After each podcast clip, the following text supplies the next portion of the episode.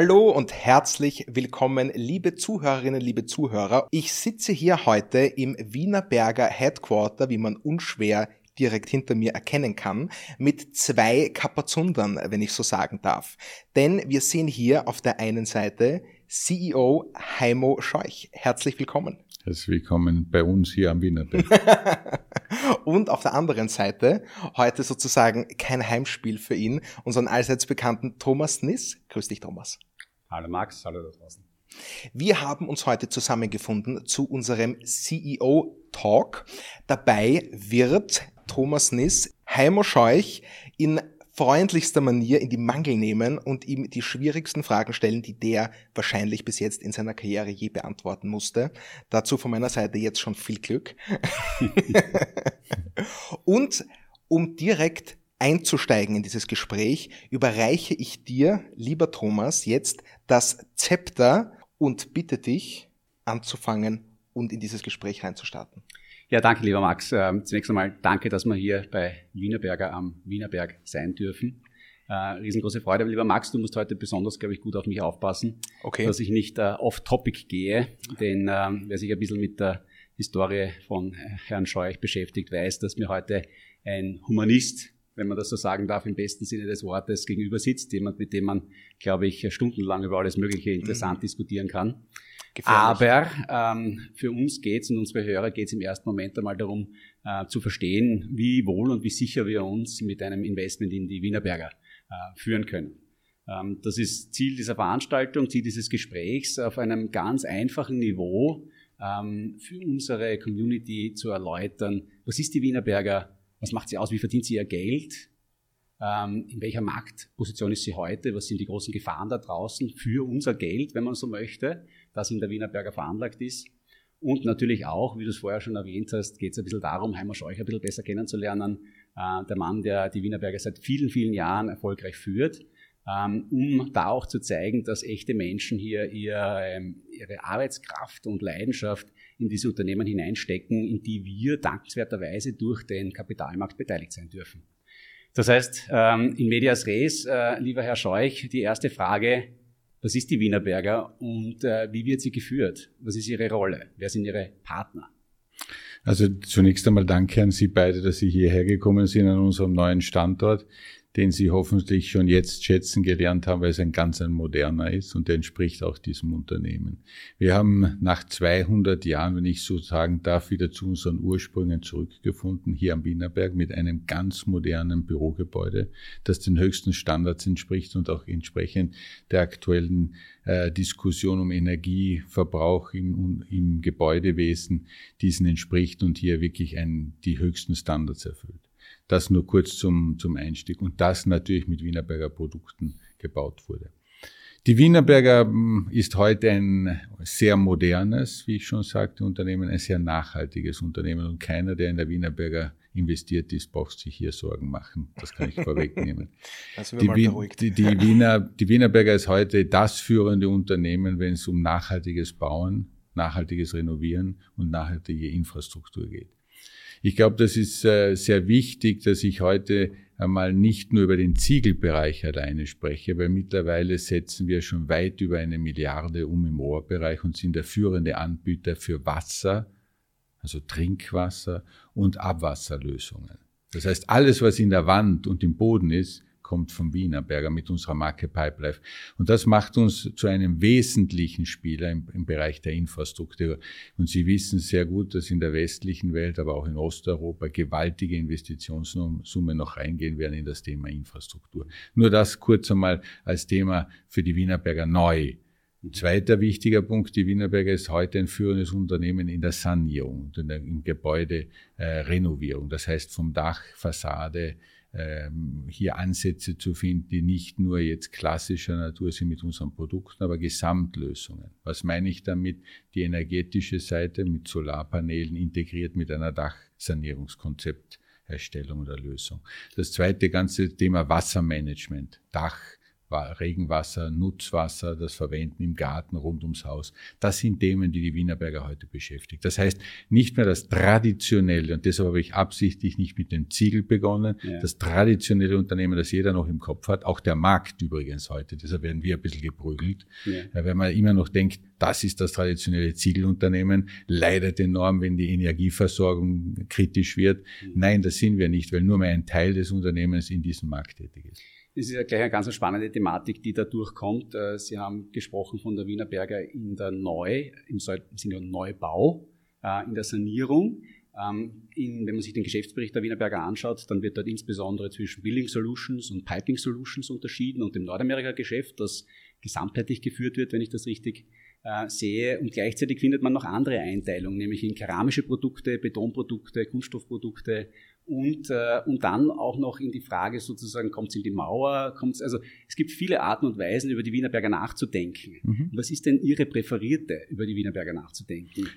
Die Komplexität, die da erscheint zu entstehen, ist deshalb notwendig natürlich, weil sie Investoren auch fordern. Sie wollen ja wissen, in welchem Bereich man geht. Auch, dass man erklärt, dass die Zyklen anders sind mit den Produkten, die wir zur Verfügung stellen. Und auch natürlich zu erklären, dass eine Wienerberger mehr ist als nur ein Ziegelunternehmen. Und das ist, glaube ich, jetzt noch wichtig, das zu tun. In einigen Jahren wird das selbstverständlich sein. Da braucht man diese Erklärungen nicht mehr vorfinden. Ich glaube, dass wichtig ist, wenn Sie mich fragen heute, dass die Wienerberger ein nachhaltiges Unternehmen ist. Das ist so wichtig. Deshalb betone ich das nochmal, dass sie in Nordamerika und in Europa tätig ist. Das sind unsere zwei Kernmärkte. Auch das ist deshalb wichtig, weil ich nachhaltig sage, weil nur dort es sichergestellt ist, dass unsere Governance Standards, unsere Compliance Standards hundertprozentig eingehalten sind. Das ist auch für die Investoren wichtig, für den, der in die Wienerberger investiert. Mhm ich habe immer gesagt, ich könnte nie als CEO eines Unternehmens garantieren, dass Sie, und das bitte nicht falsch verstehen, dass Sie im tiefsten Afrika oder in Asien oder anderen autoritär geführten Staaten Compliance und Governance so mhm. einhalten können. Mhm. Und das ist mir wichtig. Ich habe immer gesagt, die Wiener Berger konzentriert sich auf diese Märkte. Dort können wir das sicherstellen, dort haben wir die Erfahrung und dort können wir auch unser Geschäftsmodell so betreiben, dass der Investor weiß, das Geld ist gut investiert. Ich fand es ja auch, wenn man heute auf die Website der Wiener Berge, die im Übrigen, glaube ich, wirklich Benchmark ist, äh, an Verständlichkeit, an Aufbaustruktur, aber man kommt natürlich an den Worten ESG, Innovation, Digitalisierung dort nicht vorbei. Ähm, auch der Geschäftsbericht ist eigentlich mehr ein Nachhaltigkeitsbericht als äh, noch ein Finanzbericht äh, mit einer unglaublichen Vielzahl an Messwerten auch dazu. Man merkt, wie viel äh, Arbeit da auch hineinfließt. Aber ich möchte noch einmal einen Schritt nach hinten gehen. Ähm, wir sind schon sehr tief drinnen, aber die Wiener Berge ist ist ein Unternehmen, das, Sie haben so erwähnt, im Bereich der Rohre ungefähr eine Milliarde Umsatz macht, aber insgesamt sprechen wir über ein Unternehmen, das knapp in der 4 Milliarden Größenordnung spielt, 18.000 Mitarbeiter weltweit hat, in 28 Ländern aktiv ist, wenn ich das sozusagen in der Kurzzusammenfassung sagen darf, von Ihnen klarerweise geführt wird und Ihr Vorstand besteht noch aus wie viele Personen? Drei Personen, die mit mir also das heißt, äh, das Unternehmen führen. Ich komme gleich darauf zurück, darf Sie ungern korrigieren, aber wir halten derzeit schon auf 19.000 äh, Kolleginnen und Kollegen, die für uns arbeiten. Wow. Und wir werden deutlich über die 4 Milliarden gehen. Das heißt, wir kommen sogar, und das sage ich jetzt nicht, sofern das Geschäft so gut läuft, wie es jetzt läuft, derzeit in den ersten sechs Monaten, sogar den 5 Milliarden näher kommen als den 4 Milliarden. Das heißt, hier sieht man, dass die organische Kapazität des Wachstums bei der Wienerberger durch die Innovation Innovation vor allem sehr groß ausgeprägt ist. Führen des Unternehmens und führen kann man so ein Unternehmen, Sie haben es angesprochen, wir sind in 28 Ländern aktiv, nur lokal. Ja. Mhm. Die, der zentralistische Managementansatz, der funktioniert in unserer Branche nicht. Der Baustoffmarkt und der Bauzuliefermarkt ist eben in Finnland finnisch, mhm. in Italien italienisch, und äh, in Indien indisch und in, in Texas selbst texanisch und nicht amerikanisch. Das wie, ist wie muss ich mir das vorstellen? Was ist eine Nuance, die sich da unterscheidet zwischen den Finnern und den Italienern? Die, nicht nur die Sprache, die Kultur und der Umgang miteinander. Und natürlich, sie bauen und haben ja Infrastruktur in anderen Klimazonen. Das heißt, die Produkte sind ganz anders. Ja, wichtiger ja, Punkt. Das ist sehr, sehr wichtig. Sie denken zum Beispiel, Wassermanagement ist in Oberitalien gleiches wie in Helsinki. Nein, es ist ganz anders. Mhm. Ja. Sie wussten zum, ich auch nicht, muss ich ehrlich sagen, vor einigen Jahren, ich wusste nicht, dass die Finnen, die sehr viele Pumpstationen haben, um Wasser zu pumpen. Wir denken, Finnland ist wasserreich oder Norwegen, aber die pumpen sehr viel Wasser und brauchen diese Pumpstationen. Mhm. Die Italiener haben das gar nicht in dieser Ausprägung. Und viele andere Details, vor allem jetzt, wenn man Klimazonen nimmt, was das Bauen betrifft, ist natürlich die Thematik der, Isola der Isolierungswerte, der Dämmwerte, der Statik, Erdbeben zum Beispiel spielt eine große Rolle. Das sind alles Themen, die die Wienerberger zu beachten hat, wenn wir in diesen äh, Märkten tätig sind. Und deshalb ist es lokal so wichtig. Zweiter Punkt, und das wissen wir ja als Österreich gut genug, äh, Tiroler sind Tiroler, Salzburger Salzburger, ich darf aber Kärntner sagen, sind auch anders als die Wiener. Und es wird eben anders gebaut und anders mit dem umgegangen. Ja. Und es gibt natürlich auch in der Verarbeitung große Traditionen. Ja, und die Verarbeiter sind anders, deshalb muss ich mich auf das einstellen. Und das ist das Geschäftsmodell der Wienerberger, ist lokale Wertschöpfung.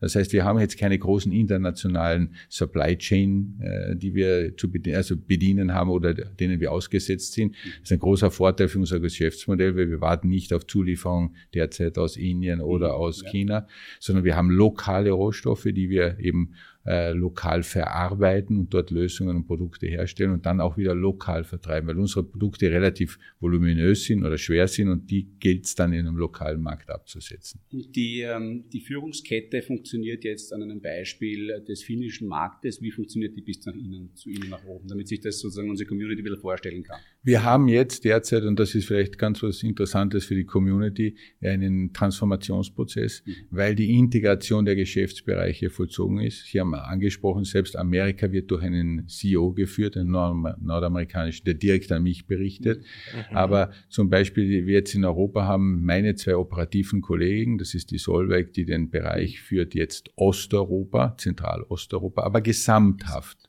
ja, alle Produkte. Mhm. Und der Kollege Harald führt das Thema für Nordwesteuropa, weil natürlich jetzt auch im Vorstand schon das Ganze von der Kompetenz her so gereift ist, dass sie es übergreifend machen können. Und hier haben sie natürlich wieder die schnelle und, und sehr effiziente Managementstruktur der Wienerberger, dass wir nicht über drei Stufen kommen, sondern wirklich vom Land zum Vorstand. Es gibt regional Zuständige, aber die eben diese Ländergruppen führen wahnsinnig spannend. Ich glaube, da draußen, wenn man das sozusagen nicht beobachtet hat, aber die Wienerberger traditionell, oder zumindest die letzten Jahre, war organisiert eben in Building Divisions mhm. und in Pipings. Und jetzt hören wir eine klare regionale Fokussierung, quasi mhm. auf oberster Ebene. Mhm. Und sie haben ein sehr relevantes äh, du gesagt, die Kompetenzen sind entsprechend entwickelt worden. Äh, ich glaube, das ist, das ist eben sehr, sehr spannend. Man kann auch in einem Unternehmen immer nur so agieren, wie das Material, das man zur Verfügung hat. Ah, natürlich, und wir wachsen ja kontinuierlich. Schauen Sie, vor zehn Jahren, als ich, oder jetzt zwölf Jahren mittlerweile, als ich das Unternehmen übernehmen durfte, ich bin ja, ja. schon ein alter CEO, wenn Sie das wollen, ähm, aber da hatten wir, ja, mit viel Erfahrung vielleicht. Aber in dem Sinne waren wir sehr fokussiert auf Ziegel. Ja, und da gilt es ja, äh, neue Kompetenzen aufzubauen. Ja. ja. und das Thema Rohre war ja noch nicht so ausgeprägt. Ja. Und heute haben wir dieses Thema mit im Vorstand, mit in den Entscheidungen und ist natürlich in das Ineinandergreifen, wenn ich über das System Wassermanagement, Heizung, Lüftung, Kühlung spreche, dann sprechen wir schon über Gesamtkompetenzen mhm. im Hause und nicht mehr nur über einzelne Produkte. Und das, das Schöne, das, das wissen Sie, die Wienerberger ist heute ein Unternehmen, das eigentlich viel moderner, schneller geworden ist als damals. Mich macht, ich bin ja schon lange dabei, dann kann ja. ich das sehr gut beurteilen. Das heißt, heute reden wir mehr in, was brauchen die Kunden von uns? Welche Lösungen müssen wir bereitstellen? Und nicht mehr, was sind die Kapazitätsauslastung, was sind die Kostenstrukturen etc. Das wird natürlich auch gemacht, das ist das aber DNA. ist natürlich auf der das Ebene des operativen Managements ja, bereits gut aufgehoben. Ja. Ähm, ich würde jetzt gerne wirklich nochmal tief hineinstoßen in einen Teilbereich, um auch ein Gefühl dafür zu geben, wie denn die Produkte dort tatsächlich entstehen. Und äh, das heißt, woher kommt das Rohmaterial, was wird damit gemacht, wie entsteht mhm. die Wertschöpfung mhm. äh, und wem wird das eigentlich verkauft. Und ich würde es gerne Ihnen überlassen, ob man das über Ziegel machen oder über Rohre machen. Das kann man für alle Produkte machen, die wir haben. Das heißt, die Rohstoffbesorgung ist beim Ziegelbereich, beim Tonbereich natürlich sehr stark durch den, den Ton, den wir lokal abbauen. Mhm. Die Wienerberger ist eben hier auch ein, ein, ein, würde ich sagen, ein spezielles Unternehmen, weil wir sind Großgrundbesitzer. Mhm. Sie können uns fast vorstellen wie ein landwirtschaftliches oder agrarisches Unternehmen, weil wir haben viele tausende Hektar. Mhm Abbauflächen. Das hört man gern. Und wir, wir haben das natürlich äh, in dem Sinne im Eigentum mhm. oder haben Abbaurechte, aber großenteils ja. im Eigentum. Das heißt, hier stellen wir sicher, dass wir Rohstoffe auf 20, 30, sogar bis 50, 60 Jahre haben. Das ist wichtig, weil so können wir natürlich das kontrollieren und die Qualität des Rohstoffes. Der Rohstoff wird dann in dem Sinne vorbereitet, gemischt, getrocknet, vorbereitet für die Produktion und kommt dann als Vormauerziegel, als Dachziegel oder als Hintermauerziegel raus. Ja.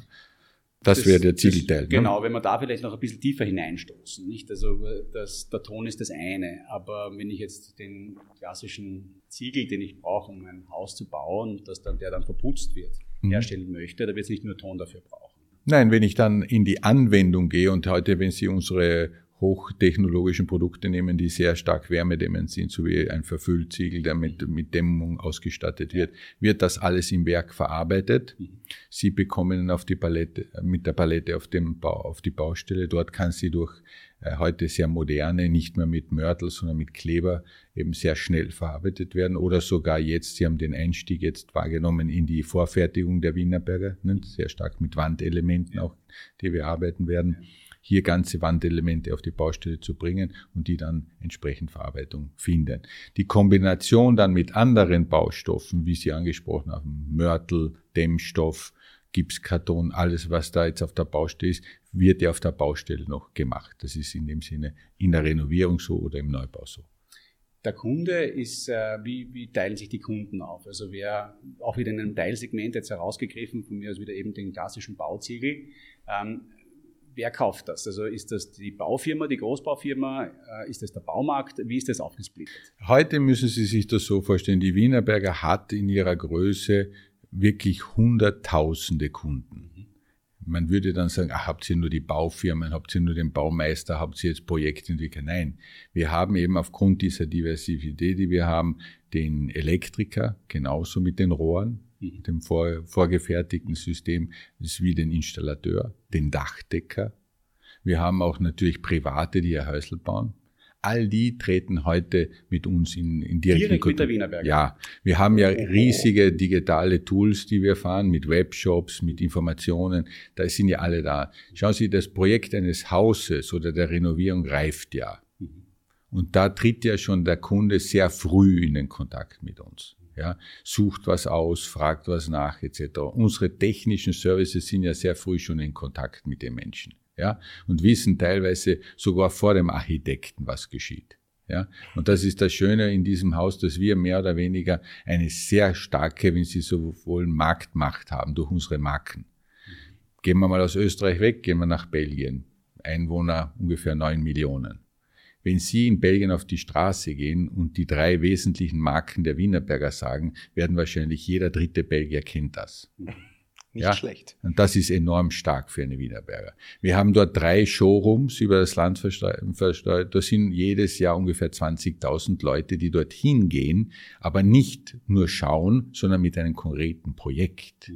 Ja, und das heißt, das ist das, die Zukunft dieses Unternehmens wird auch noch sehr stark sein, diese Daten, und diese Informationen, die wir haben, auch noch für, zu nützen, mhm. besser zu nützen. Mhm. Deshalb jetzt auch die Kombination von anderen Baustoffen oder Werkstoffen, die wir zusammenbringen, so wie das Thema Rohr, ja. weil da sind sie mit der Infrastruktur sehr stark vorne dabei, wenn es um eine, die Erschließung geht eines Baulots zum Beispiel, oder dann natürlich im Haus mit der Kühlung und mit dem ganzen Thema Wasser.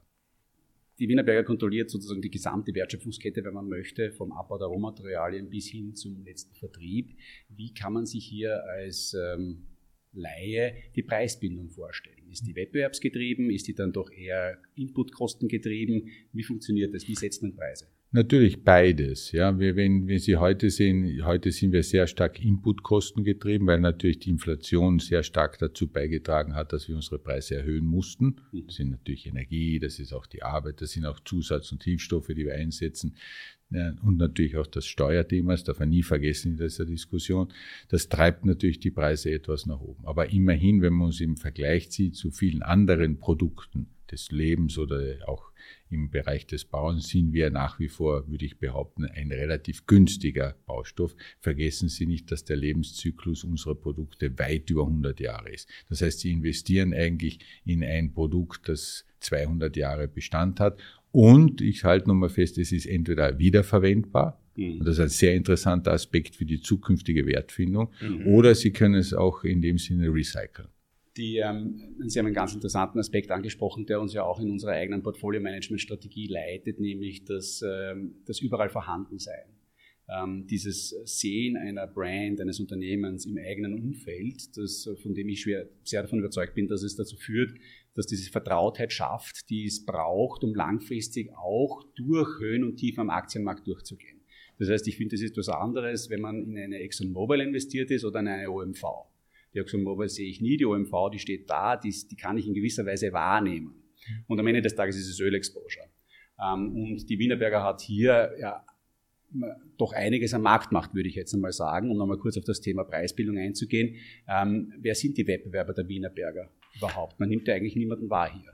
Naja, man, man nimmt jetzt so offenkundig niemanden mhm. wahr, das, weil wir natürlich eher, wir in vielen Märkten unterwegs sind, auch in Österreich, in regionalen Märkten. Und da haben sie lokale Wettbewerber. Das sind dann Familienunternehmen, die in einem Radius von 200 Kilometer arbeiten von ihrem Werk und dort oft sehr starke Marken haben. Ne? Mhm. Die Wienerberger ist eigentlich mit den Top-Marken, die wir haben, wir haben eine Handvoll, wenn ich das so sagen darf, mhm. eigentlich das einzig operierende äh, Unternehmen dieser Branche, das über ganz Europa drüber geht. Ja. Der Vorteil ist natürlich so, wenn Sie in die Geschichte ein bisschen zurückgehen, haben Sie einen kroatischen Maurer oder haben Sie einen ungarischen oder rumänischen, die haben natürlich in Österreich oder in Deutschland oder sogar in den Niederlanden oder wo auch immer gearbeitet und kommen dann zu Hause und wollen diese Marke natürlich auch haben. Qualität ist wichtig mhm. und natürlich die, die Sicherheit von einem Produzenten zu kaufen, der die alle Standards einhält. Hat uns sehr geholfen, zum Beispiel Markteintritt in Polen, Markteintritt in Rumänien, mhm. weil die alle unsere Top-Marke Porotherm gekannt haben schon. Interessanter Punkt. Also ich fasse nochmal ganz kurz zusammen. Also wir reden hier wirklich über ein, wenn man will, voll integriertes Unternehmen, mhm. das von der Rohstoffgewinnung durch ähm, immense Land, immenses Landeigentum bis hin zum Vertrieb eigentlich so gut wie alles kontrolliert, das ähm, doch auch Pricing-Macht hat. Mhm. Wenn die Preise steigen, kann man mhm. das auch weitergeben, weil man eben auch signifikante Marktanteile immer wieder hat und starke Marken gebaut hat mhm. mit der Zeit. Jetzt ist ein anderes äh, die, Thema, das mich interessiert, wenn man ein bisschen tiefer hineinschaut, ist es ja, wir reden jetzt immer wieder über die Ziegel natürlich, aber es gibt eben auch die Rohre und die Building Solutions und eben die Piping Solutions, wenn man so möchte. Die Profitabilität ist momentan noch ein bisschen unterschiedlich. Und die Wertschöpfungsketten sind aber ähnlich. Oder worin liegt der Unterschied, dass mit den Ziegeln mehr verdient wird als mit den Rohren? Grundsätzlich müssen Sie ja schon, wenn Sie äh, die Investitionstätigkeit äh, sich vor Augen führen, mehr verdienen im Bereich des, der Keramik, weil die Investitionen höher sind. Ja, ein Werk vergleichbar kostet Ihnen fast um ein Drittel oder mehr im Bereich der Keramik, mhm. weil die, die von der Ausstattung, die Maschinen etc. teurer sind mhm. und der Prozess natürlich aufwendiger ist. Mhm. Im Rohrbereich haben Sie einen, wenn ich das sehr äh, einfach darstellen darf, einen Extruder, einen Extruder, eine Extrusion Machine, die Ihnen das ermöglicht, Plastikgranulat zu extrudieren und haben Sie ein Rohr sehr einfach formuliert, aber lassen wir es einmal so stehen. Und da haben sie natürlich von der Investitionstätigkeit geringer. Mhm. Die Asset, äh, äh, der Asset dreht sich also schneller und damit haben sie hier von der Cash Generation sehr interessant, aber die Marge ist etwas geringer. Wenn auch, und das sieht man jetzt sehr schön, dass in der Wienerberger es uns gelungen ist, von dem Commodity-Bereich des Rohres wegzukommen mhm. und sehr stark eben auch hier wiederum durch Innovation und neue Produkte Zusatz nutzen, also Zubehör zu machen etc. Ja, ein Beispiel eines, eines äh, Regenwassersystems zum Beispiel nicht nur ein Rohr zu machen, sondern auch das ganze System bis zur Software, dann schaffen sie natürlich dort auch EBITDA-Margen von 20 Prozent. Okay, also wenn ich es richtig verstanden habe, und wir haben das ja zuletzt auch schon gehört bei der Rail Cargo Group, ähm, wir sprechen hier dann ein, auf einen Return on Capital Employed, das heißt, wie viel Kapital brauche ich, um einen Ertrag mhm. zu erstellen und der scheint im Piping-Bereich jetzt nicht so unterschiedlich zu sein wie im Keramikbereich, weil eben zwar vielleicht unmittelbar weniger Geld verdient wird, aber ich brauche auch weniger Kapital, um dieses Geld zu verdienen. Das ist richtig, mhm. ja. ganz genau. Jetzt haben wir sehr viel über das Ist gesprochen, was die Wienerberger heute ist, was sie heute tut. Ähm, jetzt interessiert uns ein bisschen, da, wohin geht die Reise. Mhm. Ähm, mein ähm, Strategieprofessor, damals als ich in den USA studiert hatte, hat immer gesagt, wenn man so Geschäftsmodelle angeschaut hat, wie hoch ist so der Grad der schlitternden Knie. Ja? Mhm. Also so quasi, wie, wie unsicher ist so ein Geschäft? Und das interessiert auch immer natürlich auch unsere Anleger. Wie, und ich, ich formuliere es immer ganz drastisch, nicht? Also wie hoch ist die Wahrscheinlichkeit, dass die Wienerberger in fünf Jahren keine Relevanz mehr haben wird? Und was wären, was sind die Treiber, auf die man aufpassen muss, dass das nicht passiert? Was ist das, was äh, Heimat Scheuch in der Nacht sozusagen wach hält? Äh, das sind die Themen, die wir jetzt gerne. Gerne. Äh, ich sage immer wieder, wenn mich jemand so eine Frage stellt, wenn ich wach liege in der Nacht, dann ist das nicht gesund fürs Unternehmen, weil dann bin ich am nächsten Morgen nicht fit. Ja? Und dann beschäftige ich mich mit dem falschen Thema. Und ich glaube, wenn man ein bisschen philosophisch drüber nachdenkt, dann trifft das für jeden von uns zu. Weil wenn, wenn uns etwas plagt, dann ist etwas, muss man etwas äh, in Ordnung bringen, weil schlafen sollte man gut. Das heißt nicht, dass man die Dinge verdrängt, aber man sollte sich in dem Sinne gesund wieder in den nächsten Tag bewegen. Nur das als, als philosophischen Ansatz. Da ist der das, Humanist. das zweite also ist. Ich, ich, glaube, es ist, ich glaube, es ist äh, ein ja. unglaublich wichtiger Punkt, der ja. aber ein bisschen die Spreu vom Weizen trennt, ja. äh, weil das muss man können. Ja. Weil es ist mhm. die Frage, mit, welchen, mit welcher Art von Druck ich noch eben wirklich auch schlafen gehen kann, weil ich weiß, ich muss am nächsten Tag fit sein, um dieses Problem zu lösen. Wie es mir häufig so geht, muss ich sagen, also Sie sind da keine Ausnahme, Gott sei Dank. Ähm, meine Erfahrung äh, mit äh, Top-Managern ist, dass das eine der zentralen Gabe ist, die sie besitzen müssen, um diese Funktionen ausfüllen zu können, dass sie selbst unter massiven Druckumständen noch ruhig schlafen können, mhm. um wieder fit an die Problemlösung heranzugehen. Genau. Und wenn ich so sagen darf, schauen Sie, ich blicke ein bisschen in die Zukunft und ein bisschen in die Vergangenheit. Erlauben Sie den Blick in die Vergangenheit. Als ich das Unternehmen übernehmen durfte, das war damals 2009, hatten wir eine Börsenkapitalisierung von 500 Millionen. Hatten wir einen Aktienkurs von 4,50 Euro. Und jeder hat mir gesagt, das wirst du nie schaffen. Der Ziegel ist tot, du habt keine Zukunft.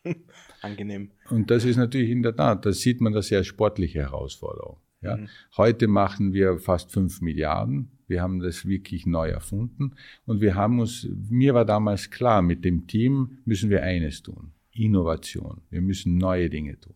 Damals, Sie können sich alle erinnern, die, 20, die Beginn der 2000er war das, das war eine Goldgeberstimmung in, in Europa. Ja hast in Osteuropa was angegriffen und du hast drei Euro zurückbekommen mit einem. Und natürlich waren wir alle verwöhnt. Wir waren ausverkauft, es war nicht viel zu tun, sehr angenehm. Wir haben verteilt unsere Produkte. Das Verkaufen lernen war der härteste Prozess. Mhm. Das Lernen, den Kunden zuzuhören, zu verstehen, was wir brauchen. Mhm. Aber, und heute kann ich mit Genugtuung sagen, alle Propheten, die den Ziegel das Ende besagt haben, haben sich Gott sei Dank als falsch herausgestellt, weil heute gewinnen wir wieder substanziell Marktanteil, auch in Österreich, by the way. Und das ist dank unserer sehr starken Innovationskraft, die wir im Unternehmen haben. Und ich sehe auch in der Zukunft, jetzt kurz noch, wenn Sie mir erlauben, in die Zukunft zu sagen, heute wieder, die sind wieder die ähnliche Typen unterwegs, die sagen, Energie wird es keiner mehr kriegen, das Ganze wird, wird den Bach runtergehen. Sie sehen es ja im Aktienkurs derzeit. Ich mhm. kann, muss ich ehrlich sagen, es ist eine schwierige Zeit. Ich kann tun, was ich will. Ich kann sagen, was ich will. Die Investoren vor allem die Angloamerikaner sehen eine Rezession in Europa, eine sehr starke, übrigens jetzt auch in Amerika, sehen die Energieabhängigkeit der Wienerberger im Bereich des Tons, also der, der, der Ziegelprodukte, ist zu hoch, sehen keine Alternativen. Du erklärst ihnen das geduldig und, und sehr ruhig sie nehmen es dir heute nicht ab. Ja. Mhm. Das heißt, wenn wir heute auch einen Maßnahmenplan schon haben, für jedes Land, übrigens in Europa, für alternative Energien, die wir einsetzen können, wenn wir Technologien haben, ich sehe mich da Sie spüren sie auch von mir mit einer gewissen Ruhe, sage ich, wir, wir schaffen das. Das ist für uns jetzt eine Herausforderung, das wird es werden, aber dieser, dieser Umbau, dieser Transfer, diese Transformation ist eine machbare. Und deshalb sehe ich das Unternehmen ganz gut aufgestellt, bilanziell vor allem sehr gut, mit Cashflows. Schauen Sie, wenn man heute sieht, wir werden deutlich einen, einen Cashflow über 800 Millionen haben heuer, deutlich drüber. Ja? Und das heißt, ich bin gestartet mit 150. ja, vor zehn Jahren. Das heißt, hier haben wir schon gewaltige Schritte nach vorne gemacht. Und wenn das Unternehmen dann nachhaltig einen Cashflow von einer Milliarde machen wird, und das wird es auch, und entsprechend wachsen wird, dann ist es in dem Sinne ein Unternehmen, das stetig in Bewegung sein wird. Und da muss man natürlich eines tun, man darf nie arrogant und überheblich werden. Man muss immer wieder im Auge behalten, was geschieht am Markt, was geschieht in der Regulatorik. Sie wissen ja, unsere Freunde im öffentlichen Bereich, in der Politik, denen fällt immer was anderes ein. Das heißt, wir müssen dem Ganzen natürlich auch entsprechend nachkommen. Aber wir müssen vor allem eines tun. Wir müssen unsere Lösungen für die Kunden einerseits leistbar halten. Mhm. Großes Thema heute. Wir können uns nicht rauspreisen und im Luxussegment leben. Mhm. Wir müssen sie verarbeitungsfähig halten. Das heißt, Sie wissen auch, immer weniger Menschen können auf der Baustelle arbeiten mit den Skillset, die man heute braucht. Mhm. Und natürlich, wir müssen schauen, dass wir die Nachhaltigkeitsaspekte auch berücksichtigen. Das heißt, all das führt dazu, dass die 19.000 heute so viel zu tun haben, dass sie sich freuen, wenn sie in der Früh reinkommen und am Abend ausgehen. Größtenteils jedenfalls sage ich das. Auch das wieder sehr spannend. Also was man doch hört, ist ja, dass in dieser von außen betrachtet zunächst einmal sehr traditionellen Industrie des Brennens von Ton ähm, die Innovation, äh, den Marktanteil, wenn man so möchte, gerettet hat oder auch noch weiterentwickelt hat und nicht sozusagen das, der Failure der anderen Substitute, des Holzes, des Betons, sondern der Ton, wenn er sich nicht weiterentwickelt hätte, dann wäre er heute wahrscheinlich tatsächlich dort, wo er äh, was man ihm vorhergesagt hat. Aber er hat es eben nicht mhm. getan, weil ähm, äh, Unternehmen wie die Wienerberger daran arbeiten, den Ton leistungsfähiger zu machen und besser zu machen, wenn ich das so Absolut. Wissen Sie, ich halte nichts davon persönlich, dass man auf andere hinhackt und, und äh, die jemals schlecht dasteht der politische Jargon reicht uns ja schon im tagtäglichen, nicht, wie die sich behandeln. In der Wirtschaft und für mich jetzt als Wienerberger, wir wissen, welche Qualitäten unsere Produkte haben. Wir wissen darum Bescheid und wir werden das auch entsprechend dem Kunden äh, und, und, und potenziellen Kunden auch nahebringen. Wenn andere das verfälschen oder so etwas, dann ist es natürlich für uns eine Herausforderung, dem entgegenzutreten. Ich bin immer dafür, dass sich alle den gleichen Kriterien unterwerfen müssen und dann zum Beispiel jetzt, wenn wir über die Nachhaltigkeit sprechen, sagen, was ist deine Lebensdauer? Wenn deine Lebensdauer nur 20 oder 30 Jahre ist, bitte sag es. Mhm. Und bitte sag, ob dein äh, Produkt recycelbar ist oder Sondermüll. Dann ist es einfach. Dann kann sich jeder entscheiden, was er kauft. Sei da offen und ehrlich. Das ist das Einzige, für das ich plädiere. Der Rest muss dann der Kunde entscheiden. Ich glaube also, diese Herstellung der Transparenz im Nachhaltigkeitsbereich, das wird uns noch sehr lange beschäftigen, weil äh, das, was die Wienerberger hier sehr vorbildlich macht, natürlich auch mit einem gewaltigen Ressourceneinsatz einhergeht, ein finanzieller Ressourceneinsatz, um das in der Form machen zu können. Ähm, und man ist, glaube ich, auf regulatorischer Ebene momentan wirklich auf der Suche sozusagen nach dem heiligen Gral, wie man das lösen kann. Ganz abgesehen davon, dass es halt wieder politische Entscheidungen sind, die, ähm, ich würde mal sagen, ein bisschen zeitgeistig fast sind, wie man an der Atomdiskussion, an der Waffendiskussion und allen möglichen anderen Dingen sieht. Für mich ist immer das klassische Beispiel, ähm, ich bin mir nicht sicher, ob der europäische Regulator es im Rahmen seiner gesamten Gesetzgebung rund um ESG äh, gewollt hat, dass Airbus äh, als nicht ESG-konformes Unternehmen angesehen wird. Und so ist es, sind wir momentan, glaube ich, dann auch in einem wirklichen Findungsprozess. Aber ich habe es vorher schon richtigerweise gesagt, ich glaube, es ist trotzdem gut und wichtig und richtig, dass die Europäer hier versuchen voranzugehen. Ähm, wir wollen ein Level Playing Field, das ist das, das, ist das Entscheidende. Ähm, aber wenn wir jetzt über Nachhaltigkeit auch nochmal sprechen und äh, über die Position der Wienerberger und die Verteidigkeit äh, ihrer Position, äh, dann müssen wir kurz über das Gas sprechen. Ja? Die, das Brennen insbesondere der Tonziegel, wenn ich es richtig verstehe, ist sehr energieintensiv und diese Energie wird heute vor allem durch Gas bereitgestellt. Ähm, mir ist bewusst, dass äh, der Finanzvorstand der Wienerberger hier ganze Arbeit geleistet hat und offensichtlich sehr früh damit begonnen hat, langfristige Gaskontrakte abzuschließen, sodass die aktuellen Preissteigerungen im Gas für die Wienerberger nicht unglaublich ergebnisrelevant sind. Ähm, nichtsdestotrotz, äh, Sie haben es angesprochen, alternative Energiequellen, um diese Energie zur Verfügung stellen. Wohin geht da die Reise? Hm. Da müssen wir nur kurz innehalten und sagen, was bedeutet das für die Wienerberger? Wir machen ungefähr mittlerweile fast eine Milliarde Dollar Umsatz in Nordamerika. Mhm. Das heißt, das betrifft dieses Geschäft nicht, weil die mhm. Amerikaner mhm. und die Kanadier einen anderen, na, die haben Ziegel, aber, aber einen anderen Zugang genau. zum Thema Energie haben. Ach so, ja. ja mhm. Die Verfügbarkeit etc. Ja. Also das ist einmal was anderes. Und dann haben wir natürlich Aktivitäten im Rohrbereich, die nicht mit dem Gas zu tun haben. Äh, und dann haben wir natürlich auch noch viele Aktivitäten, die jetzt nicht unmittelbar in der Nähe dieser Gasvorkommen sind, die aus Russland kommen, weil über diese sprechen wir ja jetzt mhm. gerade. Und äh, ich muss Ihnen dazu sagen, das ist nie die Leistung einer Person bei uns, sondern des ganzen Teams. Mhm. Wir, wir haben uns sehr ähm, früh, das heißt fast vor zehn Jahren entschieden, äh, unsere Energiethemen abzusichern, indem wir Forward kaufen. Mhm.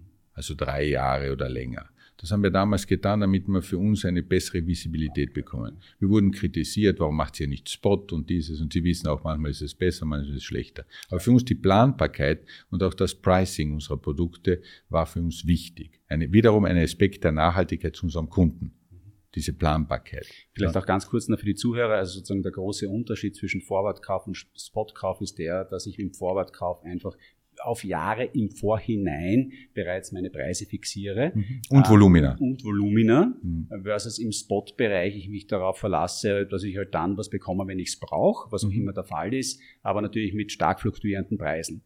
Und ähm, das, ähm, was wir gerade gehört haben, ist da diese strategische Entscheidung zu sagen, ich gehe jetzt unabhängig davon, ob ich damit Geld verdiene oder nicht. Also es ist gar keine Entscheidung dahingehend, ob das jetzt äh, finanziell einen positiven, negativen oder Effekt hat, äh, sondern einen Planbarkeitseffekt. Mhm. Dass ich besser in die Zukunft schauen kann, wenn ich diesen massiven Einflussfaktor in meine finanziellen äh, Umfeld ähm, sozusagen auscanceln kann, weil er sich nicht mehr bewegt, weil ich ihn festgehe. Mhm. Danke dafür. ja, sehr wichtig. Das ist ein sehr wichtiger Aspekt. Absolut. Und, und jetzt noch ein kurz zur Erklärung. Wir sind natürlich als Industrie, haben uns entwickelt zum Gas, zum, Natur, äh, zum äh, äh, Erdgas, weil es in dem Sinne ein idealer Brennstoff ist für unsere Industrie, aber für andere Industrien übrigens auch. Mhm. Ja? energetisch super verwertbar ist, weil er diese, diese Werte hat, thermisch gesehen, die, die Brenn, das Brennen sicherstellen und effizientest einzusetzen ist. Mhm. Wir haben in den letzten zehn Jahren enorm viel Geld investiert, um die Energieverbräuche zu reduzieren. Mhm. Also da sprechen wir über 50 Prozent, das ist schon viel.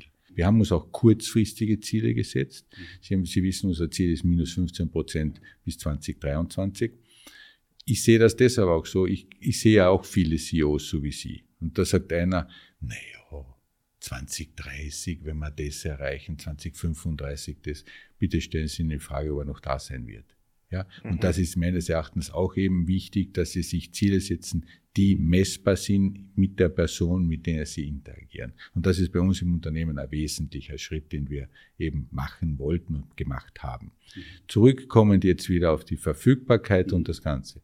Ähm, russisches Gas kaufen wir ja nicht. Ja. Wir kaufen bei großen Providern, Sie haben die OMV angesprochen, Vattenfall oder Gas de France und solche Leute, die uns das liefern. Die liefern natürlich von überall her, wo sie es bekommen. Größtenteils haben Sie schon recht, gibt es große, große Pipelines aus Russland. War da ein Fehler? Heute ist jeder gescheiter dann auch. Das wissen wir Österreicher am besten. Danach ist er immer gescheiter und reden. Natürlich war es für uns alle günstiger Energieträger, auch dazu sagen, sehr relativ günstig über viele Jahre. Er war verfügbar und äh, wir konnten mit dem relativ einfach umgehen, weil die Netze in Europa fantastisch äh, vorhanden sind. Das muss man auch dazu die sagen, ja. die Infrastruktur. Die Transformation von einem Energieträger zu einem anderen ist eine sehr kostspielige Angelegenheit mhm. und die braucht Vorbereitung. Mhm. EU, Österreich, andere Staaten haben natürlich da nicht viel getan. Sie haben das so aufrechterhalten, weil das kostet enorm viel Geld. Da reinzugreifen ist sehr schwierig. Lass mal das Ganze so aufrecht, wie es ist. Jetzt haben wir natürlich ein ganz ein neues Faktum. Sie haben den 24. Februar angesprochen. Hier führt man jetzt natürlich Krieg. Wir sind im Krieg, muss man eindeutig so sagen. Das glaube ich, dass für jeden klar ist. Europa ist im Krieg und es ist nicht, schaut nicht zu. Ja. Mhm. Die Sanktionen ist nichts anderes als Krieg. Mhm. Und hier haben wir einen Wirtschaftskrieg erklärt und gesagt, wir wollen euer Gas nicht mehr. Mhm. So. Das heißt eben, wir müssen dann diese Konsequenzen tragen. Alle. Privat, Firmen etc. Wir müssen umbauen. Das kostet Geld, das wird Geld kosten, es ist machbar. Wir können Biogas einsetzen, wir können Wasserstoff einsetzen, wir können ähm, das, das Flüssiggas einsetzen. Also viele könnten wir heute einsetzen. Wir müssen sie nur verfügbar haben. Das Problem, das wir heute haben, Jeder ist Experte geworden, auch in der Politik für Energie. Äh, Sie schmunzeln, ich auch. Aber es ist natürlich sehr schwierig, heute Entscheidungen zu treffen, die uns für die nächsten 10, 20 Jahre beeinflussen. Und äh, deshalb müssen wir die mit Ruhe treffen und mit, mit Weitsicht. Das tun wir derzeit, indem wir für jedes Land, für jeden Produktionsstandort solche Strategien entwickeln. Weil ich muss davon ausgehen, dass ich Wasserstoff nicht überall ver, äh, verfügbar haben werde. Und wenn ich einen Flüssiggas jetzt äh, Tank hinstelle in ein Werk, ähm, Sie werden jetzt wieder schmunzeln. Ich sage, ich würde es gerne machen, aber ich brauche dann eine Vorlaufzeit in der Genehmigungsphase von sechs Monaten. Da bin ich über die kritische Phase des Winters 2022, 2023 schon drüber. Ja? Ob es in sechs Monaten geht, ist die nächste Frage. Genau. Und das ist genau diese Punkt, das, wo wir heute stehen. Ja. ja. Und wir müssen aufpassen, wenn die Politik, und das ist eine politische Entscheidung, Krieg zu führen, und die, die, wir werden jetzt nicht hoffentlich in diesem Podcast darüber diskutieren, ob es sinnvoll ist oder nicht, weil es, es geht viel zu weit. Aber wir haben sie getroffen. Sie ist getroffen. Da müssen wir mit den Konsequenzen jetzt rechnen. Ja, und Sie müssen schauen, dass wir in der Tat da als Wirtschaft, weil das ist das Rückgrat einer Gesellschaft, einer freien, weil sonst haben wir keine freie Gesellschaft mehr, wenn wir nicht Wirtschaftsleistung haben, wie wir da durchkommen. Das heißt, es ist eine, wirklich jetzt eine politische Aufgabe. Wenn ich A sage, muss ich B sagen. Dann muss ich doch nachdenken, was die Konsequenz ist aus meiner Entscheidung. Und die ist, ich muss mich unabhängig machen. Das wird dauern, deshalb müssen wir natürlich auf alle möglichen Ressourcen zurückgreifen. Hat natürlich eine Wahnsinnsimplikation auf das ganze Thema Klimawandel und CO2-Ausstoß. Das müssen wir uns auch bewusst sein. Und das wird derzeit gerade umgesetzt mit diesen Aussagen von vielen Leuten, die absurd anmuten, weil sie kommen aus dem Mund von äh, Verfechtern, die ja. lange gekämpft haben, dass Energie nicht mehr aus Kohle Kohle. kommt oder aus was auch immer. Und jetzt müssen wir heute einen neuen Weg beschreiten. Aber den müssen wir gemeinsam alle gehen. Das ist sehr wichtig, weil sonst haben wir ein Chaos und Chaos ist nie gut. Und äh, was ich, also das ist jetzt eben genau der Punkt, wo wir sehr leicht off-topic gehen könnten, weil äh, ich habe äh, sehr gespannt äh, auch Ihre Unterhaltung mit dem äh, äh Thomas Birtel äh, gelauscht, den ich unglaublich schätze, der ich äh, finde, der auch einen unfassbar guten Job gemacht hat bei der Strabag. Wer, Entschuldige, wer ist Thomas Birtel? Der CEO, der scheidende CEO der Strabag. Ah, okay. Mhm. Ähm, und in einem der Podcasts, der Heimer Scheuch Podcast, äh, kam es hier zum wirklichen Duell der Giganten, wenn man so sagen möchte. ähm, der wo man über Russland gesprochen hat und mhm. über das ist, wie, wie schade es eigentlich ist, was da passiert ist, mhm. nämlich aus mhm. europäischer Perspektive, dass man mhm. eigentlich ein europäisches Land, muss man sagen, hier ähm, nicht mehr in unserem Kreis sozusagen momentan zählen kann, weil hier der diese Aggressivität entstanden ist. Aber wir sollen dort nicht hingehen, wollen wir nicht, sondern wir wollen uns quasi äh, darauf beziehen und das ist eben die große Gefahr, wenn man äh, mit äh, Menschen wie Ihnen spricht, dass man sehr, dass es sehr lustig wäre, da abzugleiten. Ich denke an viele andere Themen und darf an dieser Stelle vielleicht auch ein bisschen Werbung machen für den Heimer Scheuch Podcast. Da gibt es auch eine tolle Folge äh, vom 7. Januar, ähm, wo der Herr Scheuch ein bisschen über seine äh, Prinzipien spricht, ähm, über Dinge, die ich sehr spannend fand, wie zum Beispiel, dass Jahresenden eigentlich keine besonders große Relevanz haben im Management eines Unternehmens, das insbesondere seit 200 Jahren existiert, sondern dass man eigentlich laufend und immer mhm. wieder ähm, ähm, weiter arbeitet und äh, diese Termine, die wir uns alle geben, ähm, zwar da sind und äh, Relevanz haben, aber für die strategische Bearbeitung eines Unternehmens äh, wenig Relevanz haben. Mhm. Ähm, zurück zum Thema und dann wollen wir auch schon in die Fragerunde gehen. Also die Wienerberger in ihrer heutigen Position, sie stellt etwas her, was die Menschen brauchen. Ähm, sie macht das mit innovativen, nachhaltigen Mitteln. Ähm, wir, es gab einen Research Report Ende 2021 von der Deutschen Bank, der ihnen Flawless Execution nachgesagt hat. Das heißt, im Sinne von man macht eigentlich alles richtig. Wir haben hier ein offensichtlich sehr gutes Management an Bord. Ähm, das heißt, unsere Knie sind relativ ruhig.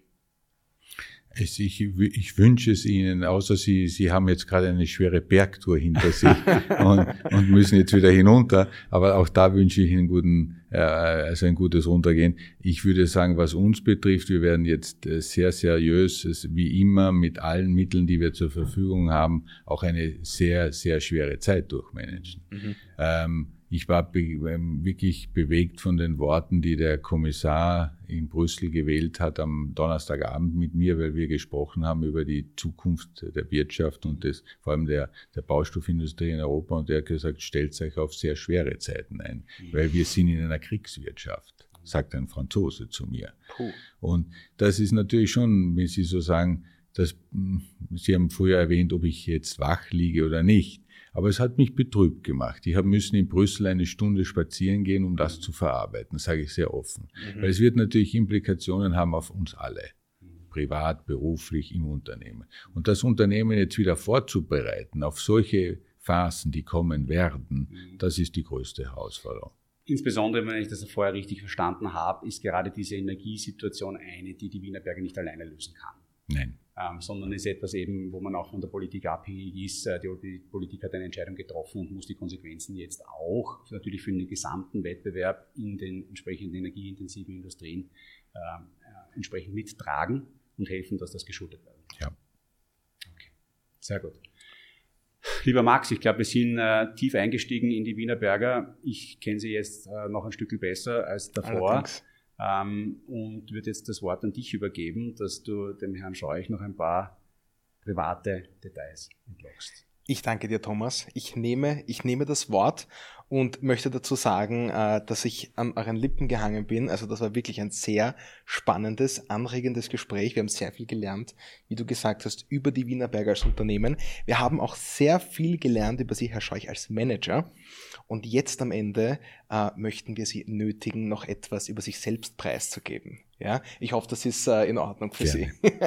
Wunderbar. Wir haben uns dafür einen kleinen Word-Rap überlegt, weil wir der Meinung sind, dass das wirklich ein sehr lustiges, unterhaltsames Format ist und das auch Sie zwingt, schnelle und, und markante Statements zu machen. Ja, also fühlen Sie sich nicht in die Falle gelockt, es ist Absicht. Kein Problem. Dann starte ich los. Ich gebe Ihnen einen Satzanfang und Sie tun mir den Gefallen und vollenden den. Zufrieden bin ich, wenn ich äh, mit äh, vielen Menschen einen interessanten und erfahrungsreichen Tag hatte. Schön, sehr schön. Wenn ich nicht arbeite, dann bin ich im Wald oder am Berg mit meinem Hund. An meinem Job mag ich am meisten das Gestalten und das Gestalten können in verschiedensten Ausprägungen, ob das menschlich ist, ob das jetzt äh, mit industriellen Anlagen ist oder mit Produkten. Das Gestalten ist mir das Wichtigste. Das ist eine Antwort, die man sich wünscht von einem CEO. Erinnert mich jetzt gerade an äh, Ray Dalio, also den bekannten amerikanischen Asset Manager, der in seinem Buch Principles äh, gleich zu Beginn einmal sagt quasi, also wenn du nicht willst, dass immer nur über dich bestimmt wird, dann musst du gestalten. Hm, das stimmt, ja, genau. Ja. Verzichten könnte ich auf? Vieles.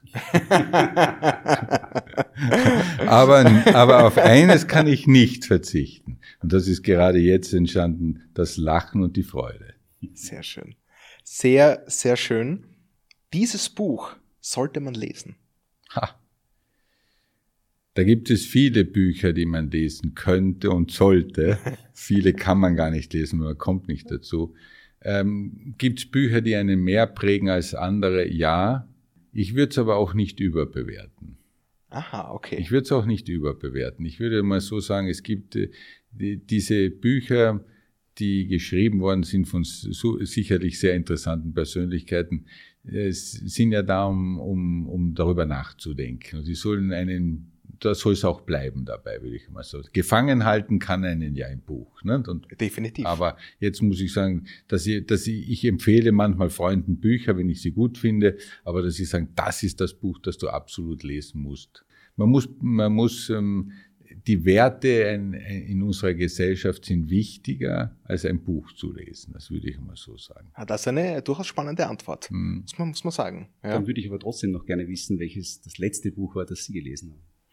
Das letzte Buch, äh, das ich gelesen habe, ist eine gute Frage. Jetzt denke ich, weil ich lese immer zwei oder drei gleichzeitig. Das ist bei mir eben so. Nein, nein, nein, ich sage, es ist, es ist so, weil ich einfach, die liegen dann irgendwo herum und nehme sie dann mit und ja, lese sie. Also, ich bin übrigens ein traditioneller Leser. Ich lese immer noch Bücher. Also nicht am, am, am, am ja. iPad oder wo auch immer, sondern ich lese wirklich Bücher. Und äh, Jetzt, ähm, ich habe äh, das letzte, das ich in der Hand gehalten habe, ist Marc Aurel wieder. Den lese ich nämlich immer wieder gerne. Es kommen oft die Klassiker auf, Thomas. Ja, es nein, kommen oft so die lustig, großen Klassiker auf. Tatsächlich habe ich äh, das letzte Buch, das ich aufgeschlagen habe, war Marco Aurel. Ja, ja. aber es ist wirklich, das ist, das, ist, das, ist, das ist jetzt fast ein bisschen kitschig, ja. aber tatsächlich, weil ich auf meinem Kind, ich habe es in dem Fall mhm. am Kindle und mir war fad und ich wollte keine Nachrichten mehr lesen, weil ich mich davon sozusagen äh, in eine, ich wollte mich in positivere Stimmung bringen. Und dann äh, war sozusagen Marc Aurel, seine Erfahrungen, mhm. äh, ist ein Platz, wo man immer wieder etwas sehr Interessantes, Spannendes findet. Und das war interessant auch, weil ich am, am Freitagabend mit, äh, mit der Familie eines mir bekannten, also sehr Mentors, also er ist, er ist schon sehr alt, also in Brüssel zusammengesessen bin. Ja. Und der hat mir den Marc Aurel mitgegeben und gesagt, den musst du jetzt wieder lesen, die Zeit ist wieder reif dafür. Das war interessant und dann bin ich am Samstag in der Früh im Flieger gesessen und habe durchgeblättert. Genau, was mich daran an eine Sache erinnert, äh, dass Sie auch in Ihrem Podcast am 7. Januar das Thema mit dem äh, Verzeihen lernen, mhm. also so als wichtig hervorgehoben ja. haben. Vielleicht können Sie dazu noch kurz was sagen, diese Relevanz des Verzeihens. Äh, naja, schauen Sie, ich will das in einen aktuellen Kontext bringen. Ich war vor zwei Wochen in Moskau und habe, äh, ich bin extra hingeflogen, weil wir haben ja dort äh, zwei Werke. Mhm. Und mir war wichtig, mit den Menschen zu reden. Mhm. Weil es gibt keinen bösen Russen für mich, mhm. wenn ich das so sagen darf. Das sind ja auch Leute, das sind ja mhm. auch Menschen. Und die leiden ja auch unter dieser Thematik. Mhm. Und das hat man sehr schön gespürt. Ja, gespürt hat man das, dass sie sich geschämt haben. Und das ist schon etwas, wo man sagt, das trifft einen menschlich, wenn jemand sagt, es tut mir leid dieser, dieser sinnlose Krieg da in der Ukraine, das Sterben von Menschen, das hätte nie sein dürfen. Mhm. Und das sagen Russen. Und die Russen sind, sind Menschen wie wir. Absolut. Der eine ist studiert, der andere arbeitet bei uns im Werk, aber das sind auch Menschen, mit denen man reden muss. Mhm. Und deshalb sage ich, Verzeihen ist ein wichtiger Bestandteil unserer Gesellschaft. Wenn man das nicht tun kann, dann ist es schwierig. Und in der Politik und in diesem ganzen geopolitischen Herumgetue, wenn ich das so äh, unqualifiziert sagen darf, ist halt das nicht so ausgeprägt. Man haut einmal eine rein und dann schauen wir mal. Ja? Mhm.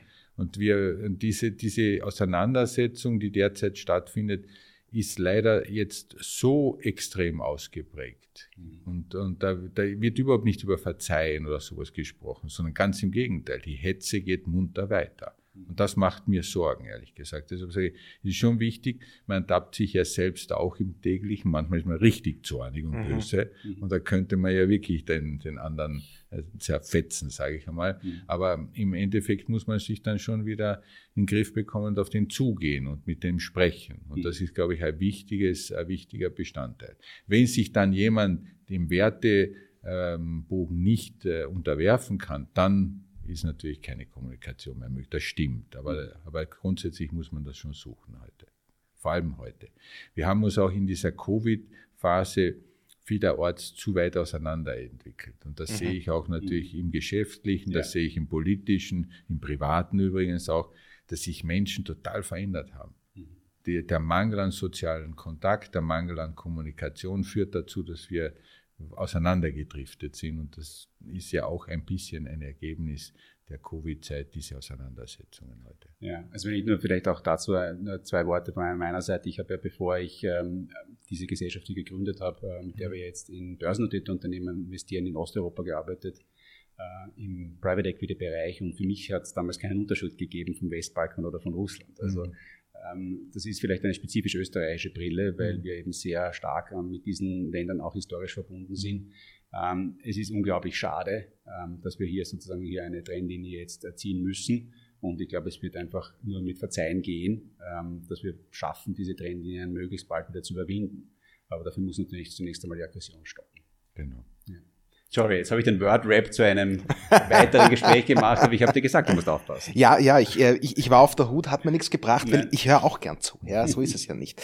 Also ich muss auch sagen, ich habe genau daran gedacht, Thomas, äh, wie Sie, Herr Scheuch, gerade jetzt auch davon erzählt haben, an diese Geschichte, die du gerne rezitierst, das Sein in Russland, das Sein in Moskau, auch dort das Kommunizieren mit deinen Freunden, für dich eine völlig äh, normale europäische ja. Umgebung, die sich überhaupt nicht unterschieden hat von anderen Ländern, ja. gerade in Osteuropa.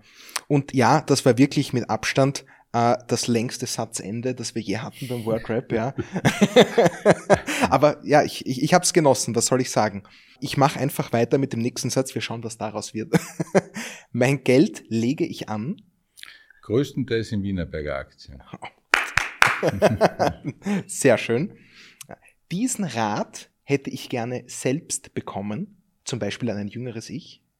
Geduld zu haben. Geduld zu haben. Und dann äh, würde ich gerne abschließen mit der Frage, mein liebstes Wienerberger Produkt ist. das ist insofern unfair, weil alle lieb, mir lieb sind. Aber in der Tat fühle ich mich sowohl den Rohren als auch natürlich den Ziegel äh, sehr nahe. Und weil ich gerade derzeit selbst privat baue und umbaue, habe ich den Ziegel in der Hand, muss ich sagen. Also deshalb ist er mir jetzt momentan der Liebste. Exzellente Antwort, ja. Ich habe mich, ich habe mich gefragt im Vorfeld, mhm. wie, äh, wie Sie darauf antworten würden. Sehr schöne Antwort. Das war äh, tatsächlich die letzte Frage, die wir hatten. Äh, Thomas, äh, du möchtest gern nochmal zu Wort kommen? Ja, absolut, weil ich ähm, auch kurz dazu geklatscht habe mit dem Thema in Wienerberger Aktien. Es ist leider ähm, nicht mehr sehr weit verbreitet, insbesondere in Europa, dass man als CEO noch Aktien seines eigenen Unternehmens hält, wenn man aus unterschiedlichen äh, anwältlichen Kreisen immer wieder hört, ja, und da muss man so aufpassen, weil klarerweise darf man natürlich nur handeln, äh, wenn man auf Basis von allgemein verfügbaren Informationen, man hat äh, Quiet Periods, was dazu geführt hat, dass hierzulande wenige CEOs noch Aktien ihres eigenen Unternehmens halten. Und das halte ich für grundfalsch. Ähm, insofern bin ich, äh, finde ich es großartig, ähm, dass das so ist und äh, spiegelt eigentlich nur wieder ähm, dieses, äh, ich glaube zumindest auf meiner Seite stark gewachsene Vertrauen in die Zukunft der Wienerberger, das äh, ich gewonnen habe in den letzten 45 Minuten. Herrliche Schlussworte, Thomas. Da möchte ich wirklich gar nicht viel hinzufügen, außer mich nochmal ganz herzlich bedanken, dass Sie sich Zeit für uns genommen haben, Herr Scheuch. Herzlichen Dank. Alles Gute weiterhin. Ich denke, wir sind optimistischer denn je, äh, dass die Reise gut ausgehen wird. Und auch danke an dich, Thomas, natürlich, äh, für diesen Talk heute. Damit verabschieden wir uns. Wir hoffen, der Spaß war groß, das Gespräch war interessant und es wird hoffentlich auch eines Tages eine Fortsetzung geben. Ich würde mich jedenfalls freuen. Damit einen schönen Tag, einen schönen Abend oder einen guten Morgen, je nachdem, wann ihr euch das angehört habt. Ciao. Danke.